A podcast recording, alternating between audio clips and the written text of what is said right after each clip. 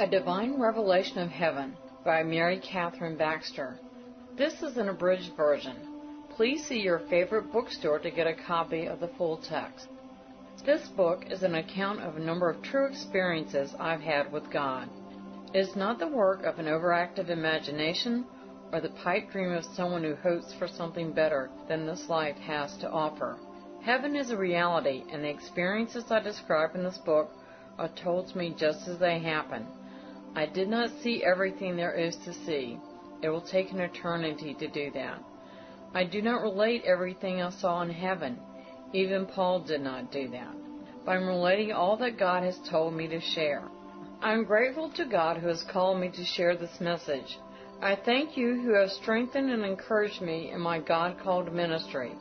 God bless you all. Mary Kathryn Baxter. To Kathryn from Jesus. For this purpose you were born, to write and tell what I have shown and told you, for these things are faithful and true. Her call is to let the world know that there is a heaven and there is a hell, and that I, Jesus, was sent by the Father to save them from torment and to prepare them a place in heaven. Chapter 1 Inside the Gates God, in His infinite mercy and grace, permitted me to go to that beautiful place called heaven. Let me start at the beginning. One night, the Lord appeared to me and told me I was chosen for a special assignment. I submitted myself to God completely, and astonishing things began to happen. For days after I was taken by the Lord into hell, I was very grieved in my heart.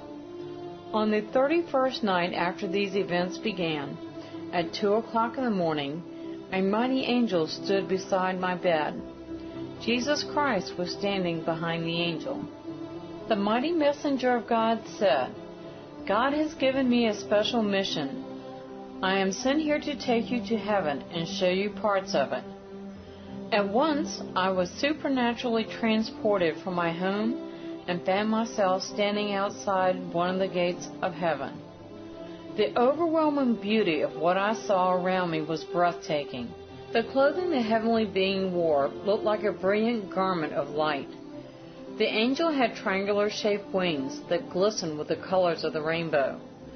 The next thing I knew, the angel repeated an exclamation I would hear many times Behold the glory of God.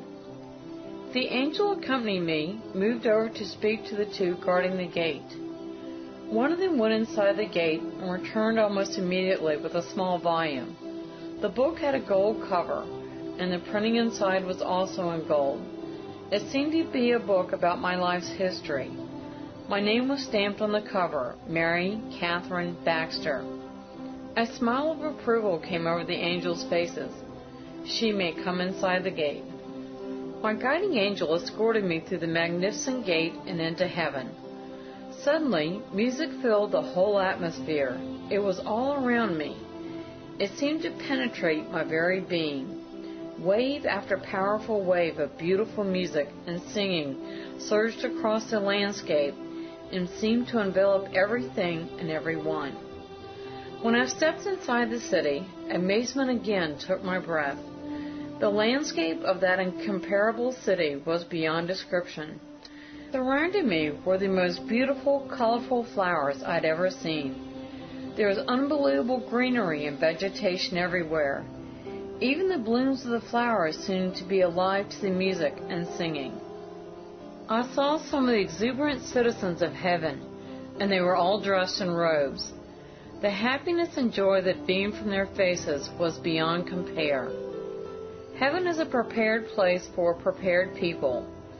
Since we, as children of God, have been transformed and made new by the miracle of regeneration, and since we are now new creations in Christ, it is a joy to know that the place where we will spend eternity is prepared by the Savior who saved us. Heaven is a perfect place. Nothing will ever mar any part of that heavenly abode. There will never be anything allowed to enter heaven to defile it or spoil it. Heaven is beyond the reach of sin and sinners of every kind and description. Satan will be forever barred from that heavenly place. The demons cannot enter heaven. The fallen angels who rebelled against God cannot return. Nothing will be lacking in heaven. Its glories, its beauties, its wonders are beyond human powers of description. The splendor of that beautiful place is wondrous to behold. The combined brilliance of the light of the Son of God reflecting on the walls of jasper, the gates of pearl, mansions unnumbered, and the beautiful river of life create a scene no artist could adequately depict. I saw entire families together. Everybody was happy, going somewhere, doing something, smiling. They were constantly busy. They spent their time praising and magnifying God. The atmosphere of music was the dominant mood. Eternity will not be spent in leisure and laziness. Our time will be occupied in service to God. Just what the nature of the service will be, we cannot say, for there can be no doubt that His people will serve Him. I could see diamonds glittering, glistening, exquisite diamonds, diamonds everywhere. Some were as large as blocks of concrete. Some of these diamonds seemed to be for the mansions of those who were soul winners on earth. At one point, I was taken to a particular place. The angel said, God wants me to show you the room of tears. I know many of you have cried, you felt like all hope was gone. You grieved over your lost loved ones. I want to tell you that God showed me a room of tears. It was so beautiful. The angel took me to a green entranceway that had no door. I could see the room itself wasn't large, but the holiness and power radiating from it amazed me. Lined with crystal shelves, the inside walls glowed with light. On the shelves were many bottles.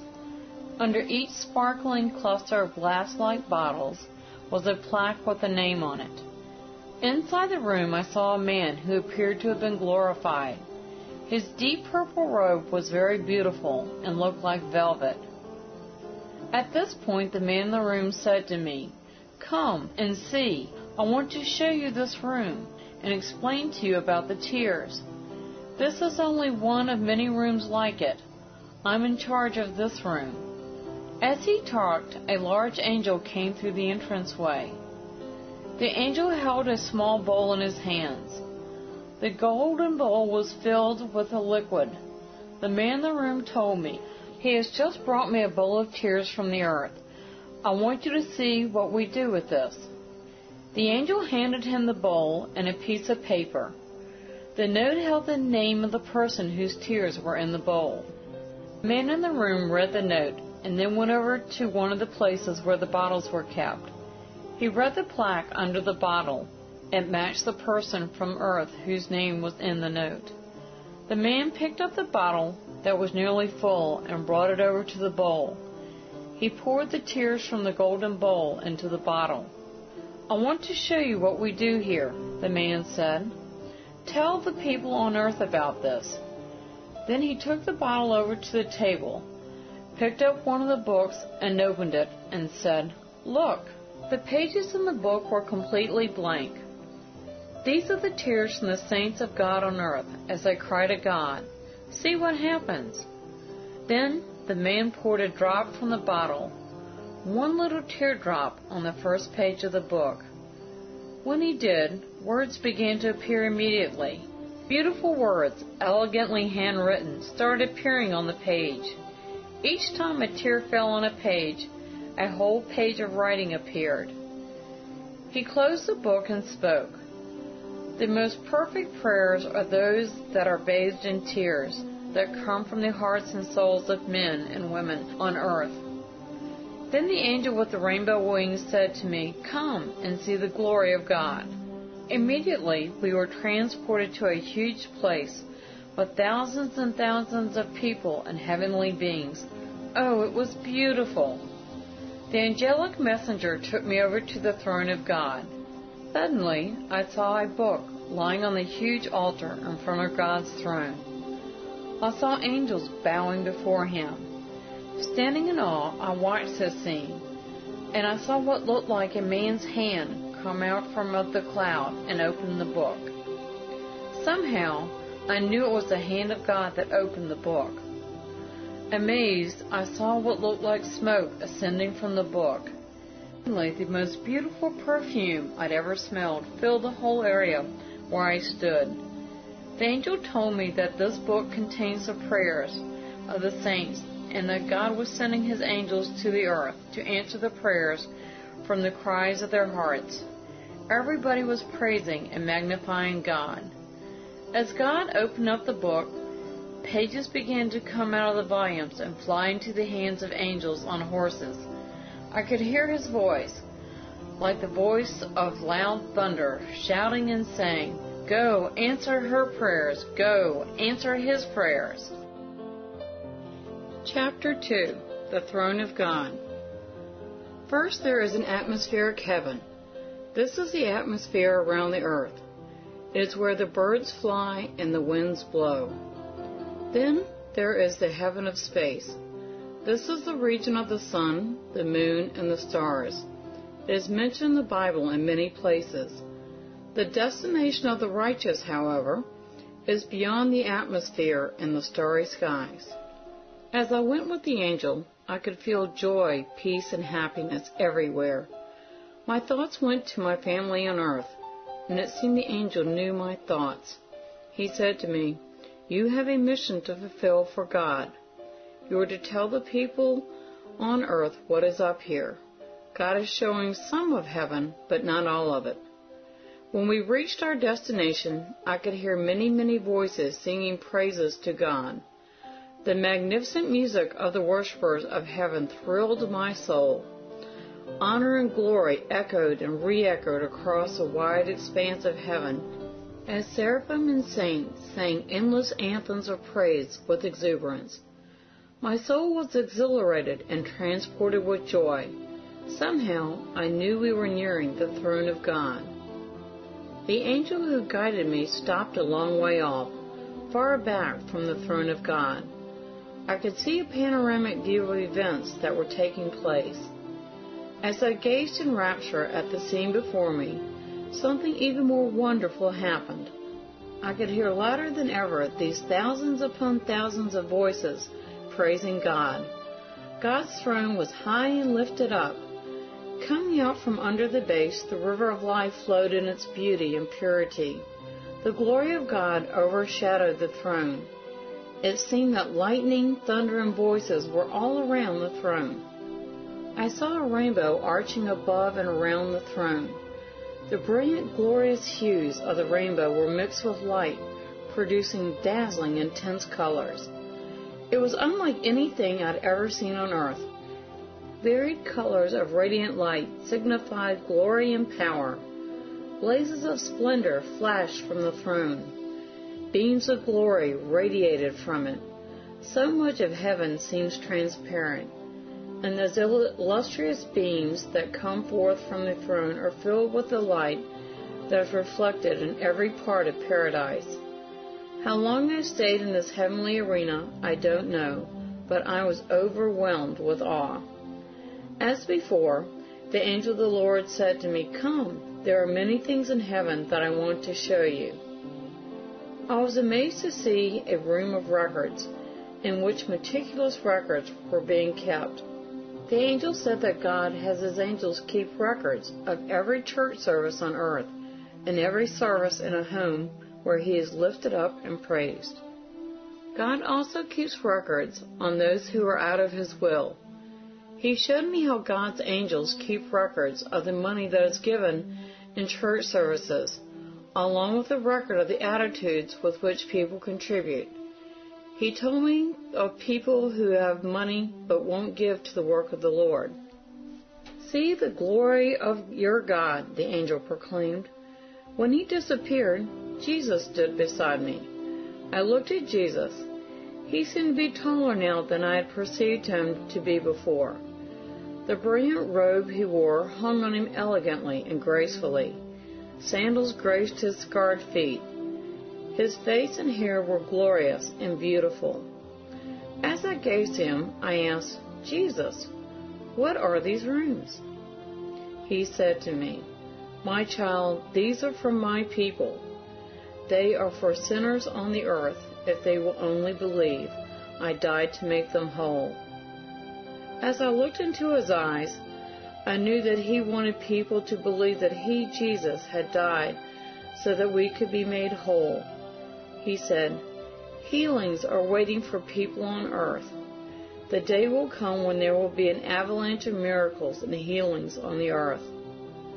Child, as you can see, these are supply buildings or storehouses. The blessings contained here await the belief of those on earth. All they have to do is believe and receive. Believe that I am the Lord Jesus Christ and that, that I am able to do these things and receive my gifts. When you go back to earth, remember that it is not you who does the healing. It is not the vessel that heals. It is I. Just speak my word and pray, and I will do the healing. Believe that I can do it. I shouted, Glory to God! Hallelujah! Thank you, Jesus! Jesus put his hand down, and the opening in the wall closed. Chapter 3 Before, Now, and After. At this point in my vision, the angel of the Lord began to reveal things to me I'd often wondered about. He said, God has spoken, and I'm to show you before, now, and after. The things I'm going to show you will give you great excitement. I'm going to reveal to you what happens when a person is born again. I will show you how a person's sins are washed away by the blood of the Lamb in the record room. I'm going to show you what happens when a born again individual dies on earth and his soul comes to heaven. We traveled from heaven at a fast rate of speed and soon we were back over the earth. I could see the earth as in a vision, and the angel said to me, Look and behold. As the angel allowed the vision to pass before me, I saw a beautiful little church in the country. I don't know where the church was located geographically, but it was a rural church way out in the country. I could see about 30 people seated in pews. As I gazed on this scene, I saw a mighty angel standing over the church. The guiding angel beside me said, An angel is stationed at every church. This angel is in charge of all other angels at that church. An angel stood on either side of the pastor at the pulpit. Beyond those two were two more angels. This made for four angels around the pulpit. Two angels stood at the back of the church behind the congregation. Two more stood about halfway up the aisle, and up near the altar stood two more angels. So there were quite a few angels in that church, and several of them had scrolls and pens in their hand. The angel said to me, I want to show you what happens. The pastor began to speak. The ushers started to take up the offering. As the offering was received, the angel recorded people's attitudes in giving. They recorded the contributors' thoughts, whether they begrudged giving to the work of the Lord or if they enjoyed giving the offering and viewed it as an act of worship. The angels logged it all in their record books. Then the two big angels in the front of the pulpit nodded their heads at the other angels. Then my guide said to me, I want to show you something else. Watch closely and you'll be blessed. Suddenly, it seemed as if I had been moved behind the pastor. As he was preaching on the sixth verse, Seek the Lord while ye may be found. Call upon him while he is near. I could see a host of heavenly beings inside the church. All the time the service was going on, the angels were rejoicing. The minister was anointed as he preached that message. One of the angels was pouring what looked like fire on his head. The glories of God were coming from the pastor's mouth. At the back of the church, a door opened and a man who was very drunk staggered in. He came down the aisle saying, I'm the one you're talking to, preacher. I need the Lord. I need to be saved. I'm an alcoholic. The man dropped to his knees at the front altar and began to cry out to God. As the man began to pray to God, with upraised hands, I saw wide black bands that were wrapped all around him. He was in bondage to all kinds of sin but especially to alcohol addiction and drunkenness. A deacon said to him, You must confess these sins to God so that He can forgive you and so you can be washed in the blood of the Lamb. As he began to confess his sins, an angel touched him. I could see fire coming from the angel's hands. The bands started to break and burst off of him. This gave the man tremendous liberty. He raised his hands and praised the Lord. He stood up, and I saw the glory of God come down on him. I know the Lord sobered him up because he began to shout praises to the Lord. We traveled back to heaven with the other two angels very rapidly. The angel said to me, Now they must go to the angel in charge. My guide explained that in every record room there is an angel in charge. Everything that goes in or out of the room goes past that angel. All is done in order to the glory of God.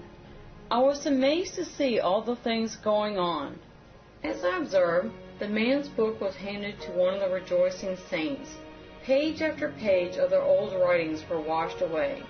They lifted up pages one by one, and I could see that every page had been washed in the blood of Jesus. Nothing of this person's sins remained. And this scripture came to me from Isaiah. I, even I, am he who blots out your transgressions for my own sake and remembers your sins no more. Isaiah 43:25. Again I stood before the throne of God. There were horns blowing, the sound of trumpets blared. There was much thunder and lightning. I could hear a multitude of voices saying, Glory to God, Hallelujah. I watched this mighty scene.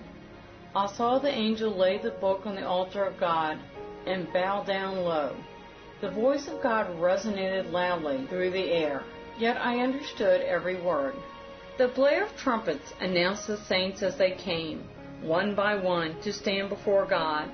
An inestimable number of saints, angels, and heavenly beings made up a huge gallery. All of them were glorifying God. God said to the assembled saints, I see your names are written in the Lamb's book of life. Welcome into the joy of the Lord. With that, the Lord placed magnificent golden crowns on the head of his sanctified ones. Chapter 4 Storehouses of Heaven I believe Jesus Christ revealed heaven to me as he did in the order to give me balance. He knew that I had been through many visits to hell, and experiencing hell was so horrible that he gave me a blessing of seeing heaven. On one of my visits to heaven, I was shown God's storehouses we began to go up higher through the atmosphere and went through the entrance to heaven again. I saw trees with beautiful fruit.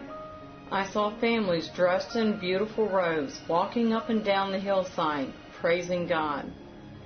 The environment was saturated with the most beautiful music you would ever want to hear.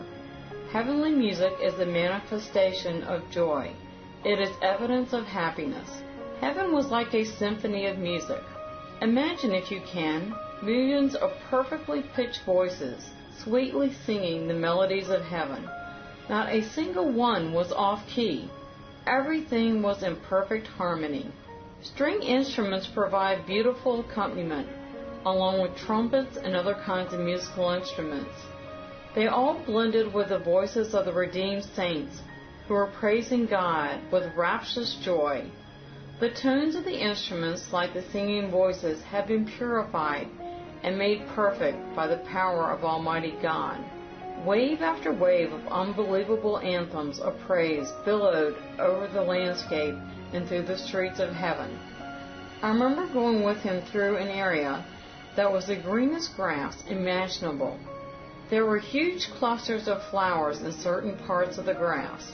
The flowers were splendid, and looked somewhat like roses. Each plant had at least one bloom consisting of beautiful petals. Traveling on with the angel, we passed a place where there were beautiful white horses. These horses looked as noble as marble chess pieces. They looked as if they were huge statues that had been chiseled out of boulders, but they were real and alive. Their hooves were gigantic. They were very regal. A woman dressed in a beautiful robe was smiling and talking to the horses. directing them to bow their knees in praise to God. All of them at the same time bowed their right knees and praised the Lord. Suddenly, I could no longer see the angel with me, but there stood Jesus. He wore a robe that was distinctive from the robes of others. His piercing eyes were beautiful.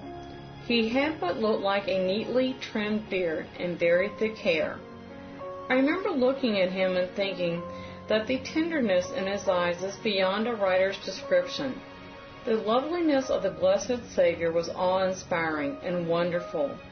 Everything within me wanted to praise him, to worship and bow before him, the King of kings and the Lord of lords, Jesus Christ. Glory and power billowed all around him. I noticed Jesus' eyes had taken on a troubled look. I asked him, Jesus, what is it? Child, look, he waved his hand toward a building where I saw a large opening. From the opening, glory and power billows came streaming out. Child, do you see the healings in these storehouses? Yes, I said. All of these blessings await the people of God. The sufferings in this life are indeed tragic. How much sickness, disease, physical affliction, deformity, and similar ills people suffer here. Sickness is a corruption of God's will. It is an unnatural element in the economy of God. It does not originate with God. It does not come from heaven. Sin is from an evil source, not a good source. In heaven with perfect bodies, we will rest in Christ with no more pain or physical affliction. Still, He wants us to be healed now. Although sickness is part of the curse of sin, Jesus has lifted the curse for believers through his atonement for sin. Jesus spoke to my spirit. Child, when you pray for somebody on earth, pray for them in my name. Remember that you don't do the healing. I do. Ask me to heal an eye or a leg, and I will do it. Ask me to straighten crooked limbs or heal sick bodies, and I will heal them. Whatever you want me to do, ask in my name, and I will do it. I have the answers waiting in these storehouses. Jesus emphasized that the blessings in these storehouses were his people and for sinners on earth. I remembered that he said that very soon there would be an avalanche of healings in the world.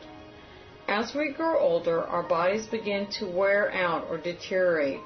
This is a natural side effect of sin, and we will never be entirely free from these consequences but God doesn't desire that we spend our latter years bedridden and ineffective. He wants us to keep active and productive.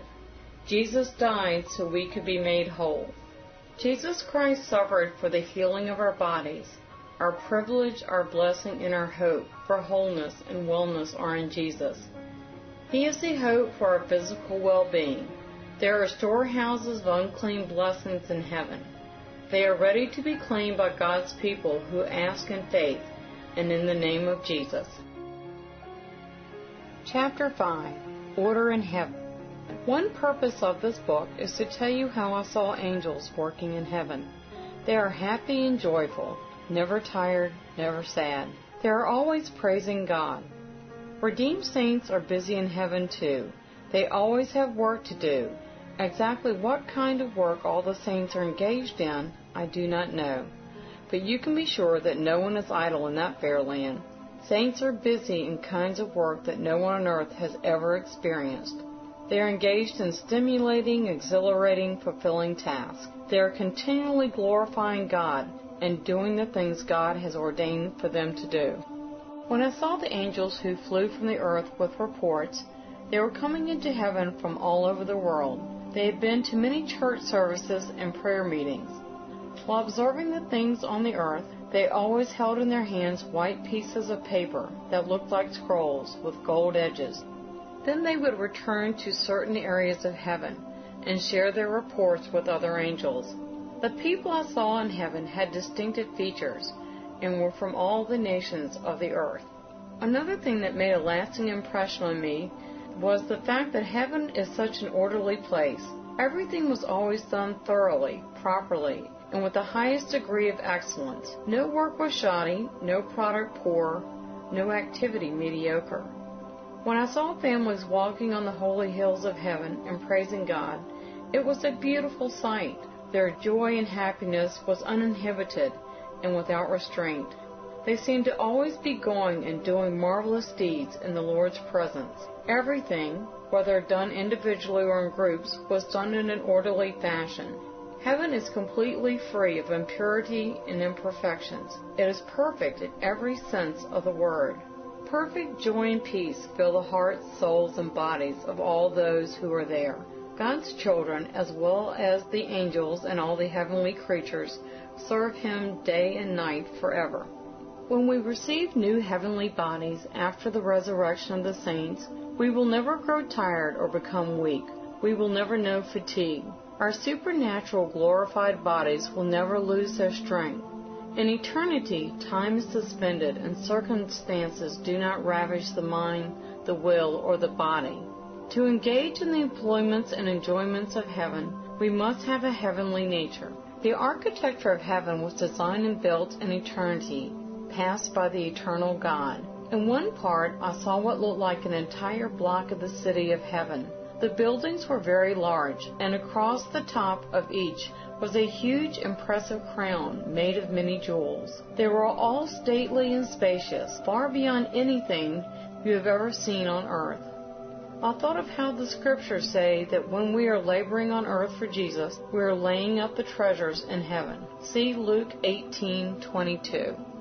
The features of all the people I saw in heaven were glorified and beautiful. Not one person had any scars, and they all looked radiant and handsome. You are not going to be a vapor of smoke. You will have a bodily form and features.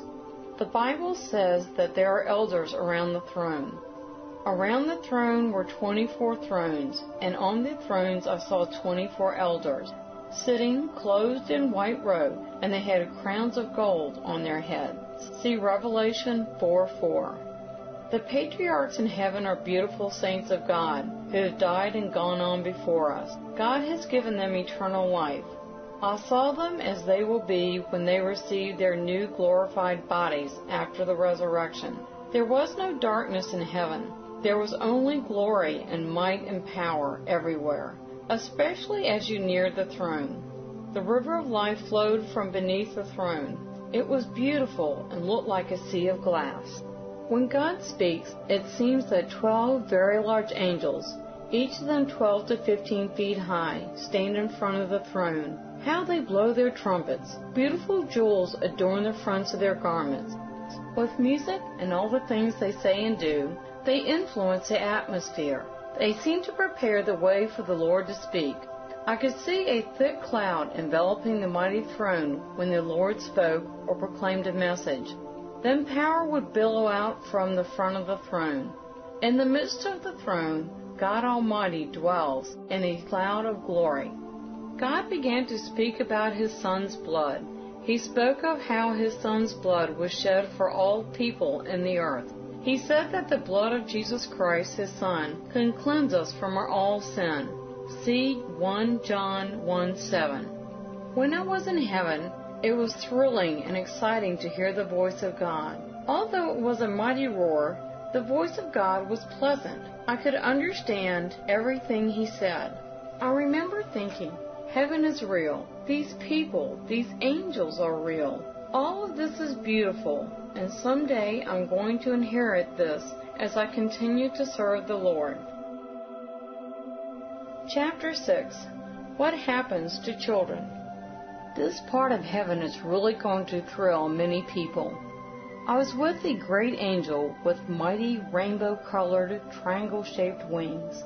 The angel wore a white, glistening garment, and his hair was spun like gold.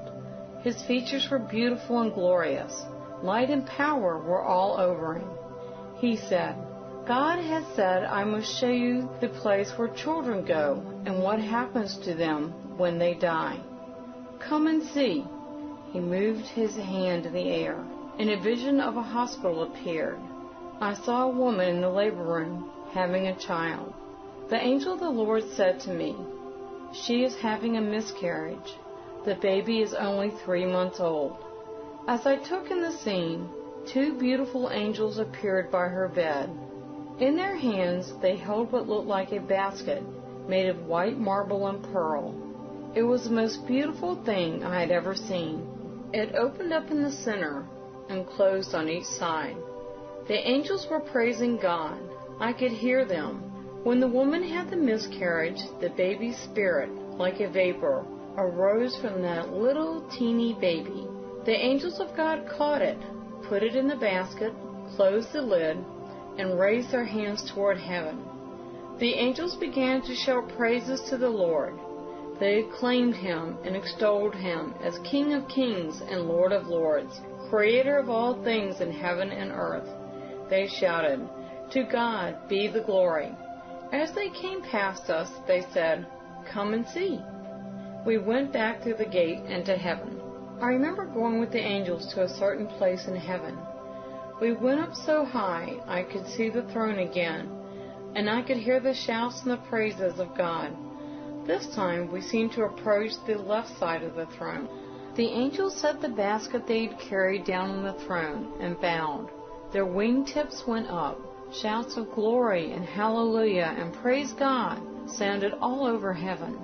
Large angels were blowing trumpets as if they were announcing something. Then I saw a hand open up the basket. I'm sure that it was the image of God's hand. I saw the hand come out of the cloud and open up the basket. It took that little soul out of the basket and laid it on the altar. Then I saw hands begin to work on this little soul. When the task was finished and completed, the most beautiful, perfect form of a human began to appear. It continued to develop until it became the most handsome young man I have ever seen. I saw what I perceived to be the top of God's head. It looked like wool. A marvelous transformation took place as God breathed into this little baby, and it became a fully perfect creation. The angels began to shout and praise God. As I watched this magnificent manifestation of God's power, all of the questions that I had ever had about what happens to infants and children vanished completely. Now I know, without a doubt, that they are in the hands of God, being made into perfection. Then I saw parents and family members as they began to move around and gravitate to certain individuals. They began to shout, leap, and jump. I could not understand what was taking place. The angel said to me, These loved ones are recognizing their family member. Those who had been dismembered, paralyzed, crippled, or had died prematurely were now in a state of perfection. They have been made whole. In heaven you will know everyone. You will know Abraham, Isaac, and Jacob. You will know Moses and all the prophets. You will know all the disciples of the New Testament. You will know every person in heaven. You will have very extensive knowledge. The angels said to me, Come, you're going inside the gate. It was designed like a garden gate, with wood around it, but it was made of what looked like whitish stone or marble. Beautiful flowers grew all around it. We went through the gate and witnessed all the wonderful rejoicing and reunion of all of God's family. An angel of the Lord said to me, From the time of conception, a baby is an eternal soul. If a baby is aborted or miscarried or somehow dies, God knows about it. He has given His angels charge over them. We bring the little souls to heaven, and God completes them. It doesn't matter if a baby has been aborted or dies naturally. It is fashioned and formed into perfection by the mighty hand of God. If the parents of these children will live righteously in Jesus Christ, when they come to heaven, they will be reunited and will know their precious loved ones. They will meet them at the gates of glory. Chapter 7 Worshipping around the throne. I praise God for the opportunity to put my vision of heaven in a book. I have shared the heavenly vision as well as the experience of hell in many churches where I've ministered. If you have lost a loved one, someone who has gone on before you to heaven, that person will meet you at the gates of glory. The angels I saw in heaven were powerful and sincere. They had their minds set to obey God. It was obvious to me that the mighty angels I saw at each gate were protecting angels. As I saw the swords by the angel's side, I thought, well, glory to God, hallelujah. God surely does protect his children. With the angel guiding me, we moved very quickly. We passed many fruit trees that grew beside the river of life. Every one of them was loaded with beautiful fruit. As we moved along, it seemed that we became part of the music. At all times in heaven I heard music, and it was always new. I heard continuous musical praises being lifted in honor and praise to God. The angel said to me, We are going before the throne to see the worship of God. Along the way, it seemed like hundreds of people were coming from all over heaven. They were going to worship the King of Kings and Lord of Lords. As we moved along, it seems the hundreds turned into thousands, and the thousands into an innumerable host. And the clouds, the most beautiful clouds, were billowing in and out around the throne, shaped almost like the mushroom cloud of an atomic explosion. Each cloud was mixed with glory and beautiful colors. A dazzling rainbow arched above all this. It is impossible to imagine the intensity, the power of God.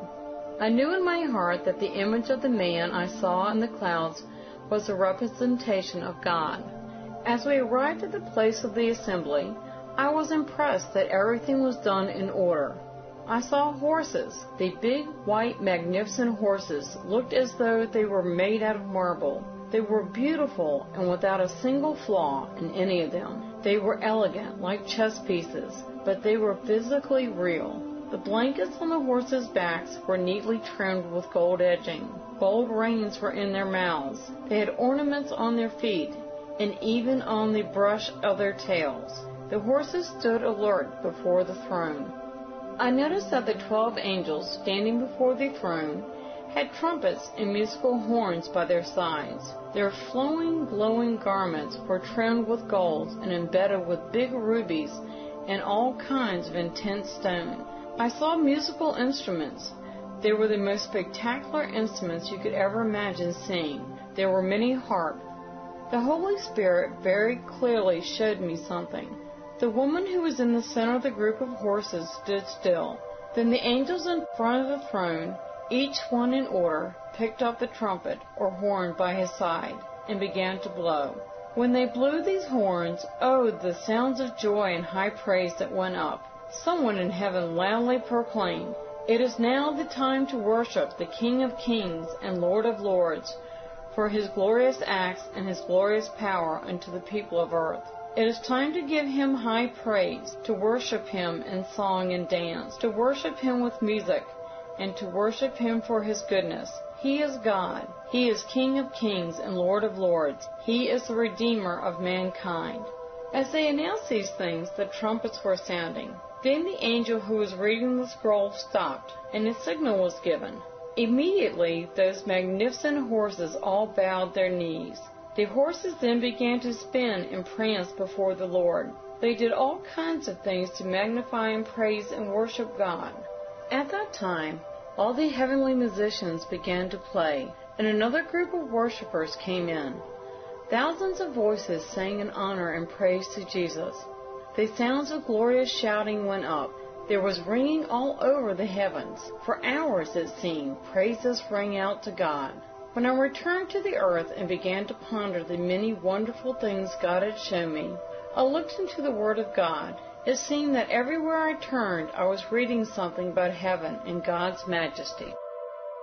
Chapter 8 Holy Creatures in Heaven On a trip to the throne of God, I saw four living creatures that were before the throne of God.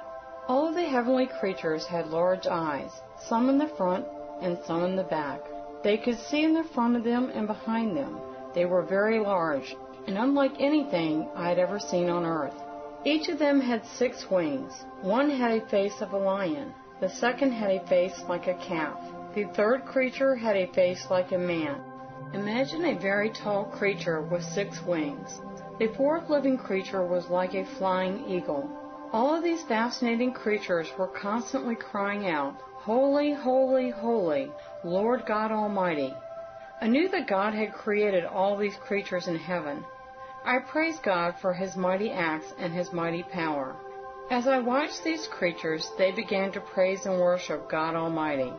They continuously give God praise and honor.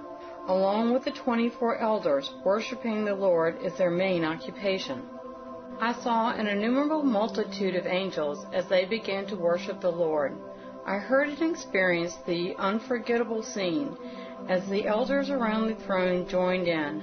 I, too, joined in worshiping the King as I thought, oh, how glorious to see the power of God Almighty.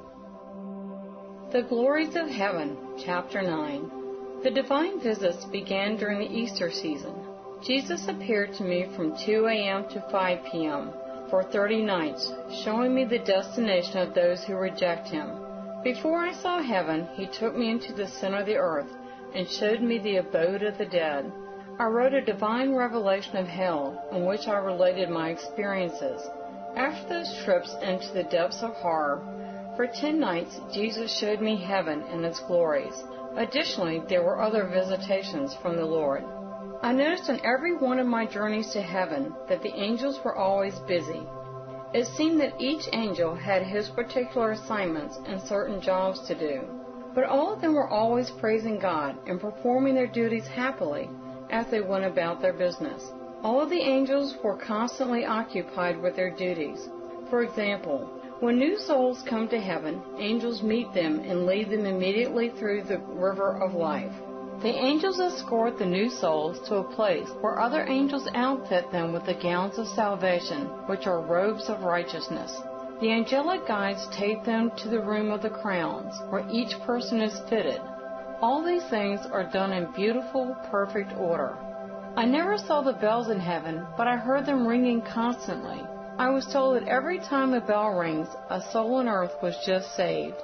This is called the glories of heaven.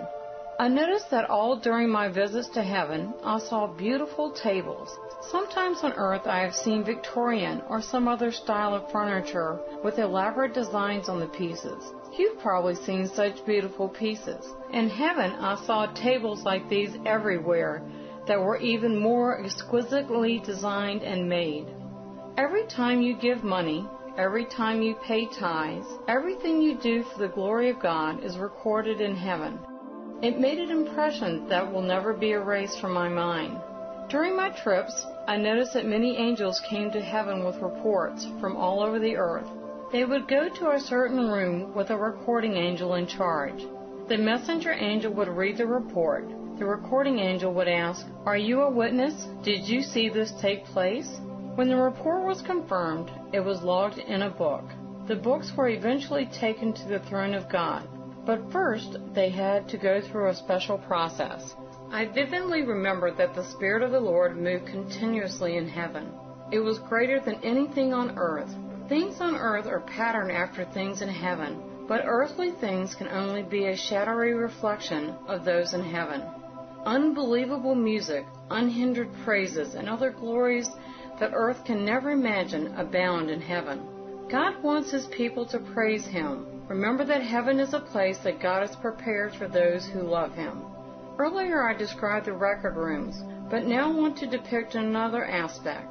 A number of angels sat in a certain section of the record rooms. They had golden buckets in front of them. This is also part of the glories of heaven. In front of the angels were stacks of books. Some of the markers in the books seemed to be messages from earth. Each message had to be examined by a large recording angel. I saw two other angels who brought messages from earth. There was a new message every time someone was being born again, having truly been saved from the sins by accepting Jesus Christ into his heart. When someone truly repented of his sins and asked Jesus to be his Savior and Lord, it was recorded that that person had given his life to the Lord. The angels with the golden buckets each took a book from the stack. Each angel held in his hands what looked like a blood-stained cloth. Each red cloth was mixed with glory, light, and power. It was not gory or anything like that. It was beautiful. Each angel positioned the selected book in front of him. Starting at the page, he expunged the written record with the blood-stained cloth. With God's direction, the angel erased the old history of the sinner, recorded that he or she had just been born again. It was so beautiful to see the angels washing the pages. Hallelujah! God wipes the slate clean for each of us. As I saw this, I heard the saints in glory sing, Oh, nothing but the blood of Jesus Christ can wash away my sins. Oh, nothing but the blood of Jesus Christ can make me whole today. Oh, nothing but the blood of Jesus Christ can cleanse me today. And then I heard the angels singing this song. Another one's been redeemed by the blood of the Lamb. Another one's been saved from the devil's hand by the blood of the Lamb. Another one's been saved from hell by the blood of Jesus Christ. Chapter 10 Visions of Angels at Work. In this chapter, I want to tell you about my visions of angels at work. I want you to understand some of the beautiful things God has shown me. I want to give you some joy and delight in knowing what awaits you as you are working for the Lord. At the start of these experiences, Lord Jesus Christ appeared in a glistening white robe, full of light and power. Jesus seemed to me about six feet tall. His beard always appeared as if it had been neatly trimmed. His thick hair rested lightly on his shoulders. His beautiful eyes were piercing. The portrait of Christ is the closest way I saw him in my vision, shows him on the Wailing Wall, praying over the Jews in Israel. Jesus Christ has so much love and compassion for us, as the artist portrayed in that portrait, that he will go to great lengths to show a person hell and heaven and things to come. When I was in heaven, I saw chariots of fire with angels driving the chariots. They were very large vehicles, and I marveled at their splendor. At the times of these visions, I was ministering in a particular church service. I had been in deep prayer and meditation. At church that night, I saw angels everywhere. They had golden swords in their hands. The Spirit of the Lord spoke to me. He said to me in a very clear way, Child, when prayer time comes for the people, I want to heal certain physical problems. I want this to be a sign in your ministry that the testimony of hell is true. I've given my word that I will give signs and wonders and work miracles as the gospel of Lord Jesus Christ is preached. I became so excited in my spirit, I saw an angel with a large book writing down the things as I preached. It seemed as if the ceiling opened and I could see a vision of the throne of God. Angels were rejoicing and praising God. When it was time for the altar call, I saw angels going among the congregation, nudging people to go to the altar and give their hearts to the Lord. When I saw the angels touching the hearts of individuals, the blackest sins began to churn up and out of their hearts as they knelt and prayed to God. Oh, it was beautiful. In my spirit, I could see the chains were wrapped around these people. As people received forgiveness, angels seemed to break the bondage, to shatter the chains, to cast them off. The bands broke as people began to raise their hands and confess their sins to the Lord. Cries and shouts went up everywhere from souls who had been delivered. It was wonderful. In many of my services all over the world, God provided great miracles like these, and wonderful deliverances began to happen. I know that the angels are at work, helping me with the ministry of the Lord Jesus Christ. Chapter 11 The Word of God. In many services where I go, I see so many beautiful things that the angels are doing.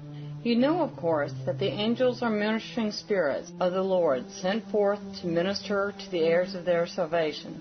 Once I saw a minister prophesying. As he was prophesying, God opened up my eyes to see an angel over his head. The angel was pouring on him what looked like oil mingled with fire out of a horn. Then I saw the man's heart in a vision. It was full of the Bible, the Word of God. The words seemed to come from his heart into his throat and out of his mouth.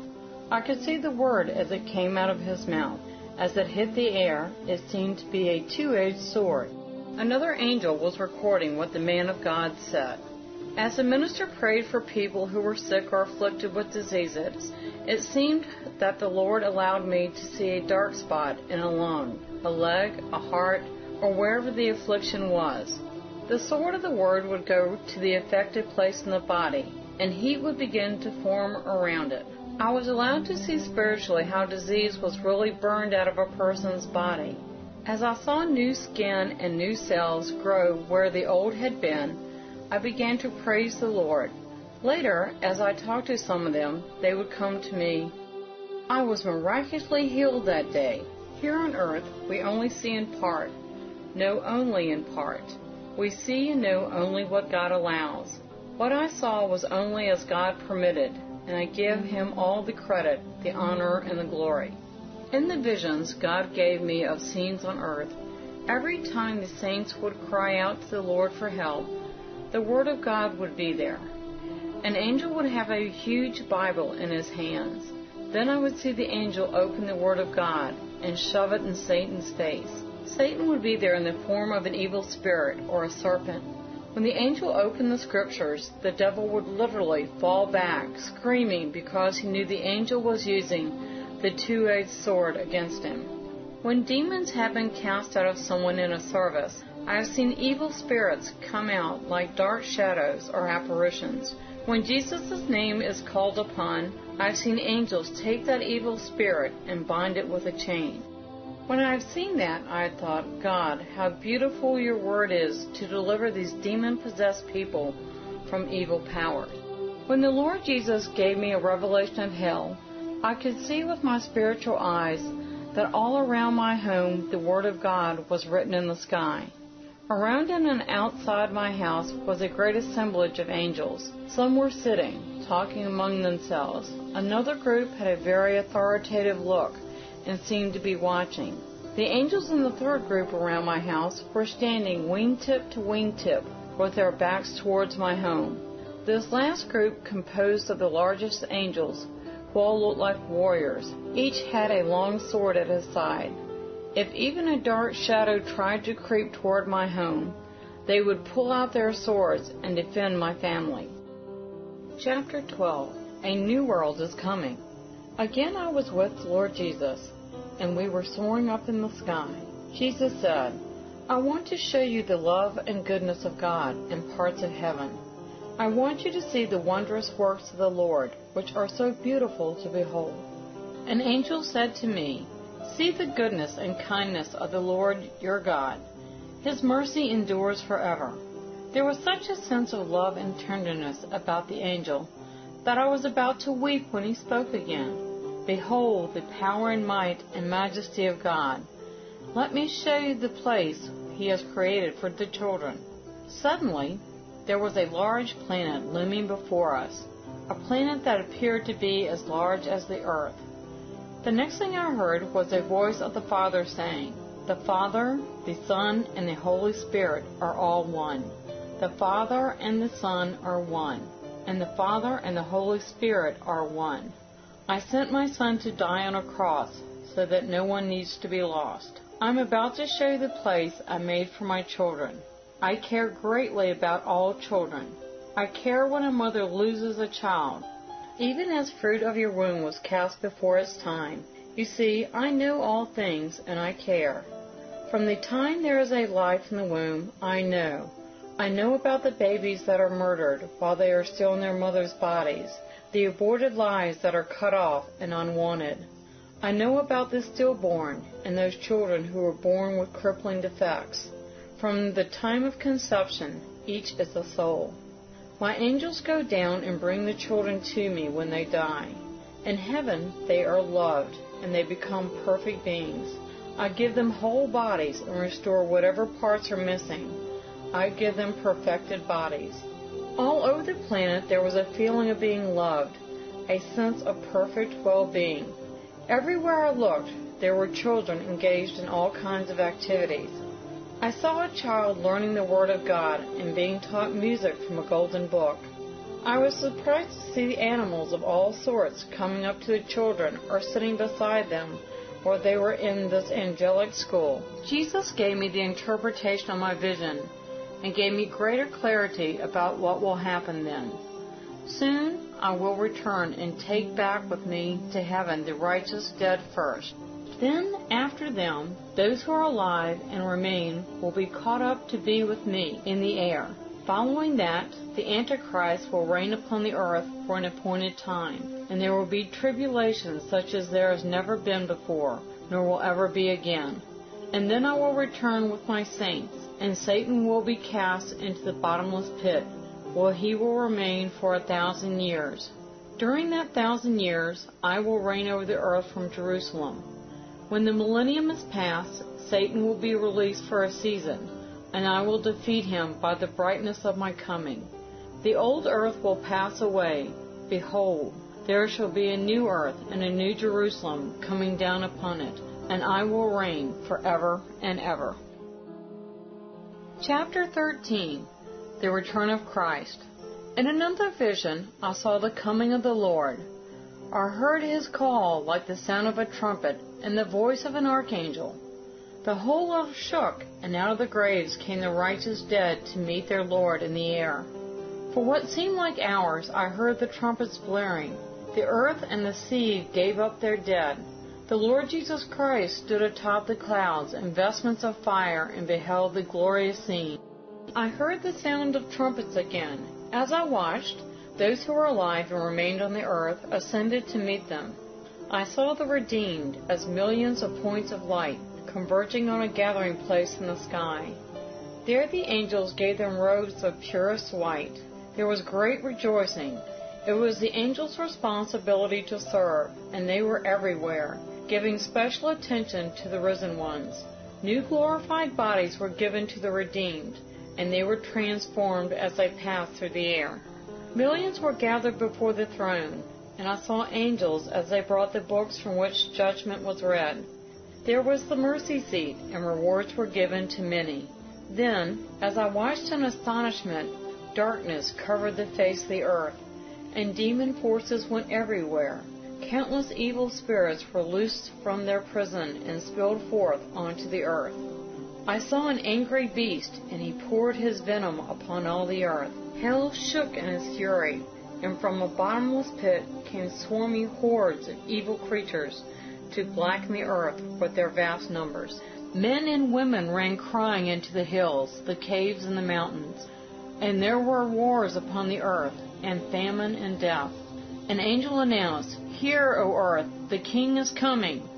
Then the King of kings and Lord of lords appeared in the sky. With him in glorious splendor were the saints of all ages, clad in purest white. Then the angels put in their sickles and harvested the ripened grain, which is the end of the world. I thought, we must love one another, for surely the King is coming. Chapter 14 The Lord's Final Plea Be ready. From the depths of my heart, I have shared with you many of the visions and revelations of heaven that were given to me by the power of God Almighty. I want to sum up my thoughts by expressing how much God loves us. He has shown us His care and great love by sending forth His mighty word to us and granting us revelations in these last days. Dear children, we must be ready to meet the Lord. We must at all times be looking for His coming. You and I know the troubles, the times, and the season we're in. There has never been an era like this. With all my heart, I urge you to be ready. Jesus Christ is coming back. Do you remember how I talked about the saints who are in heaven? The angel of God told me that if we live righteously in Jesus Christ, we will meet our loved ones at the gates of glory as we go in. I talked about the books and records that angels keep. Everything we do for Jesus' sake is recorded, and our rewards are going to be much greater in heaven than they are on earth. Angels write down our deeds. I want you to be ready. If you have never received Jesus Christ as your Lord and Savior, you can be saved according to the Scriptures. Please pray this prayer right now. Father, in the name of Jesus Christ, I come to you just as I am. I am a sinner. Lord, I have sinned against you and against heaven. I ask you, Lord Jesus, to forgive me and to come into my heart and save my soul. Let me be born again by the Spirit of the living God. I give my life to you, Lord Jesus. I do believe that you are the Son of God. I believe you are Jesus Christ, who was sent to save my soul from hell. I want to give you thanks and praise and honor for redeeming me by your precious blood. If you have prayed this prayer with me and really believed in what you prayed, you are now saved. You have asked Jesus Christ into your heart. Begin to confess to Him with your lips and praise Him. To God be all praise and honor.